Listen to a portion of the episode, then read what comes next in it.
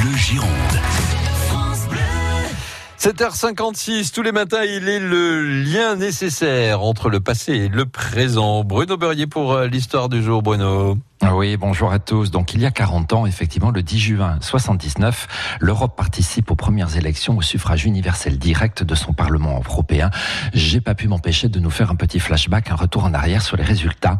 11 listes se sont présentées et 4 seulement ont obtenu les 5% des suffrages requis pour envoyer leurs députés au Parlement.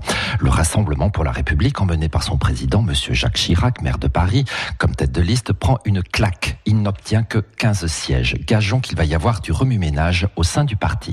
Celui du président de la République, M. Valéry Giscard d'Estaing, semble sauver les meubles. Sa ministre de la Santé, Mme Simone Veil, tête de liste de l'Union pour la démocratie française, remporte 25 sièges. Pour M. François Mitterrand, tête de liste du PS et des mouvements des radicaux de gauche, les lignes, selon lui, n'ont pas bougé. Il obtient 23 sièges. Enfin, M. Georges Marché voit un symbole fort avec la participation de 19 communistes au Parlement européen. Les écologistes, eux, ont fait moins de 5%.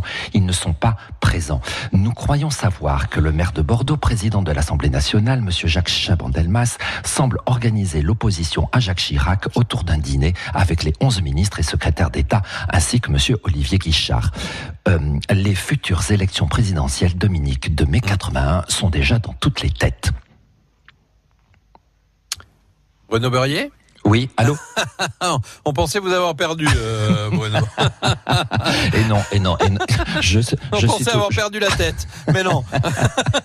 Bruno Berrier, tous les matins, un peu avant 8 euh, heures pour euh, cette histoire du jour et ces 40 bougies que nous avons soufflées ce matin. Bah, enfin, on a retenu quand même, moi j'ai bien retenu que les temps ont changé en 40 ans à peine. Hein, le nombre de sièges que vous avez cité pour le Parti communiste de Georges Marché, est-ce que c'est aujourd'hui le nombre pour les écolos? On voit à quel point les lignes ont bougé en 40 ça c'est sûr. Eh, eh, eh, exactement. Et Madame Simone Veil prendra la présidence de l'Union européenne, du Parlement européen.